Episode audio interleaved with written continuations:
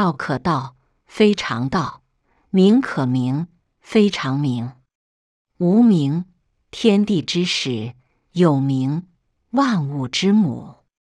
故常无，欲以观其妙；常有，欲以观其徼。此两者，同出而异名，同谓之玄。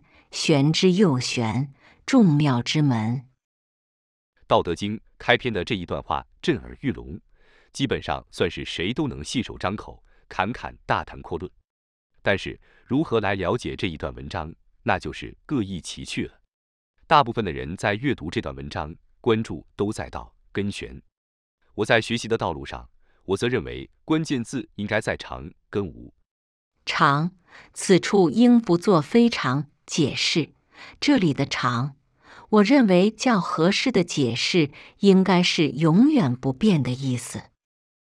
原因非常关键，《道德经》事实上是《易经》的实用手册，与《周易》同出一脉。整部《易经》中最关键的就是变，怎么变？所以这里的非常道比较合适的解释，应是常人常说的道理，并非都是永远不变的。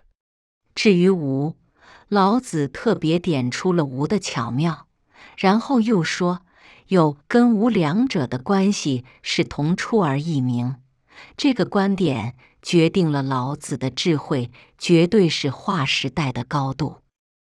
关于这一点，自然有很多人赞誉老子是二元计算的数学之父，也有人赞誉老子最早提出关于相对理论，甚至提早预告了量子时代的暗物质发现。我想老子的思想是空前绝伦的，但是这些赞誉扯的还是稍微远了一点。我认为我们还是回到老子的那个年代来看问题。其实老子提出来的思想辩证还是比较简单的一个逻辑，他深刻的描绘一件常常发生在人身上却总是被忽视的一个观点的盲区，就是人类在感知与意识的互相干扰下，我们明明可以看到很多存在。却几乎无法发现其存在与价值。我们的认知体系有非常严重二元偏差性与片面强迫症。例如，我们的思维与认知常常很容易非黑即白，也就是我们的感知是从无来感知有，或从有来感知无。又或者，我们对于有作为都非常的敏感，以至于常常错判或采取错误的行动。人们对于无空白就会忽视、焦虑、恐慌。然后明明无在事件中发生了极大的影响，但是仍然很难发现无所带来的影响与价值。因此这一章中常无欲以观其妙，常有欲以观其徼，就破题性的点名。不过在某些《道德经》的版本中，有部分人比较偏好按故常无欲以观其妙，常有欲以观其徼来作为依据。也因为如此，后来的道家道法。都以《道德经》为根据，并把老子定为道教的三清尊祖的太上老君的化身，因此无欲有欲就在后世占了很大的一部分。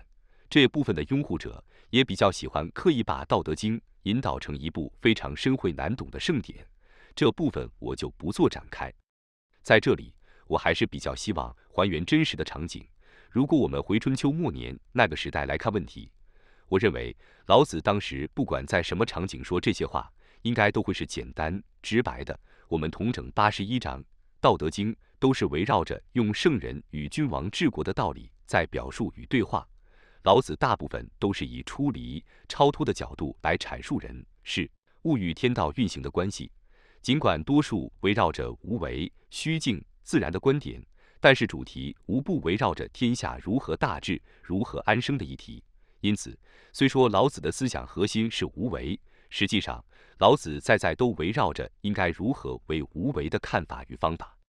因此，台湾文化大学易经大师曾是强教授这么解释：所谓无为，即有所为，有所不为，为所应为。现代人经过了各种科学素养培训，在物理学、化学的知识学习中，我们认识到这个世界确实是以有跟无共同组合的，缺一不可。特别是在现代量子学中，更是发现了暗物质的存在。但是，即便如此，我们在面对处事的纷纷扰扰中，在生活中，在工作中，在追逐情、爱、名、权、利的过程中，我们是否可以更清晰地从有的现象看清无的妙用，甚至从无的巧妙看到有的机会呢？再有跟无之间，老子在《道德经》八十一章中做了非常多的补充说明。我这里也分享些自己从《道德经》中获得的启发，因为我从小就学习易经、八字、命相的关系，所以有很多女性朋友常常会很困惑地问我咨询。这些女性明明都拥有有很好的外在条件，可是她们很困扰，自己总是遇不到对人，甚至更苦恼的遇到的都还是渣男。当女性或男性拥有了一副非常好的皮囊，甚至灵巧灵动。还有着非常令人艳羡的生活条件，您猜猜，这时候他他在镜子里看到的是什么？他他们这时候是不是看到了自己各种所拥有的骄傲、自豪，还有看到许多苦心追求不到懊恼、烦恼、不甘？如果您跟我一样，面对这样来问你答案的人，不管是从心理学还是从易经、八字、命相，你都会发现他们都有共同的问题：为什么我都这样，然后他却还是那样？当然，我们还总常遇到一个问题：他当时追我的时候不是那样，为什么现在就是这样？道可道，非常道。这里也可以把道理解成方法，方法都是会变的。例如，他追你的时候，你还没有到手，所以掌握你的方法，自然跟追到你的时候的方法不同了呀。又例如，为什么我都这样，然后他却还是那样？这里说的就是我都使用了我自己觉得最想做的方法了。可是他为什么还是不愿意改变？你发现了吗？你用的方法是你最想用的方法，而不是观察他现在最需要或寻找最能改变他的方法呀。你发现了吗？是不是大部分的人都是卡在这个状态？然后当我跟这位朋友点名了，他大部分会回答我：“我就这样啊。”人不管是情绪还是习惯，其实都是非常虚无的。可是人会告诉你：“我不管，我就是这样啊。”可是我不会啊，没有不会都是学习跟改变最好的机会。可是他明白吗？还是他会停留在他已知的经验、习惯、情绪中呢？老子的智慧告诉我们：常无欲以观其妙，常有欲以观其徼。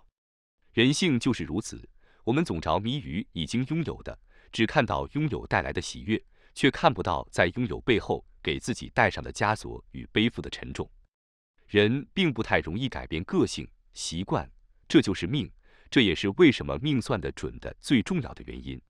所以老子说，无事常常会发生的，要常常用心去观察其玄妙之机。最后，有跟无都是来自同一个根源，只是我们对它的认知或标签不同而已。老子说的这个智慧，您觉得如何？如果真能看破无有，是不是可以改变许多事？是不是可以给自己增加、创造更多的机会？是否就能扭转乾坤呢？因此，我这里还是想要呼吁一下：许多朋友都有喜欢算命的兴趣，大家最常挂在心里的，莫不是想要预测？我很诚恳地跟大家分享，预测是最没有意义的一件事。为什么？道可道，非常道。不管是天道、人道还是方法，原本便都会改变，预测又何来重要呢？